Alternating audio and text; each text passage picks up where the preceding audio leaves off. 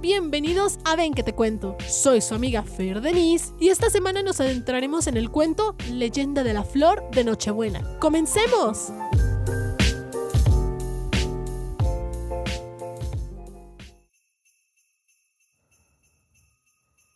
En un rinconcito de México, una pequeña niña llamada Mixley se preguntaba qué podía regalarle al niño Jesús durante las celebraciones de Navidad.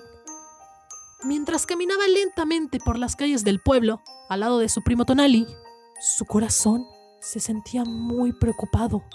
Tonali le dijo a Mixley para consolarla. Estoy seguro que aún el más humilde regalo, si es ofrecido con amor, será más que bienvenido ante sus ojos. Ya no sabiendo qué otra cosa hacer, Mixley se arrodilló al costado del camino y recogió un puñado de hierbas y le dio la forma de un ramo. Pero, mirando de reojo su ramo de malezas, se sintió más triste y avergonzada que nunca por la sencillez de su ofrecimiento.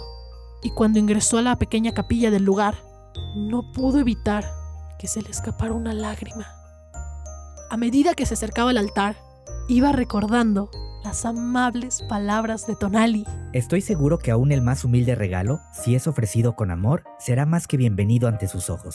De repente, empezó a sentir que su espíritu se elevaba mientras se arrodillaba para colocar el ramo a los pies de la escena de Natividad. E instantáneamente, como magia, el ramillete de hierbas estalló en flores de color rojo intenso. Y todos los que vieron estaban seguros de estar presenciando un milagro. A partir de ese día, esas flores rojas brillantes se conocieron como las flores de Nochebuena y nunca dejaron de florecer cada invierno en época de Navidad.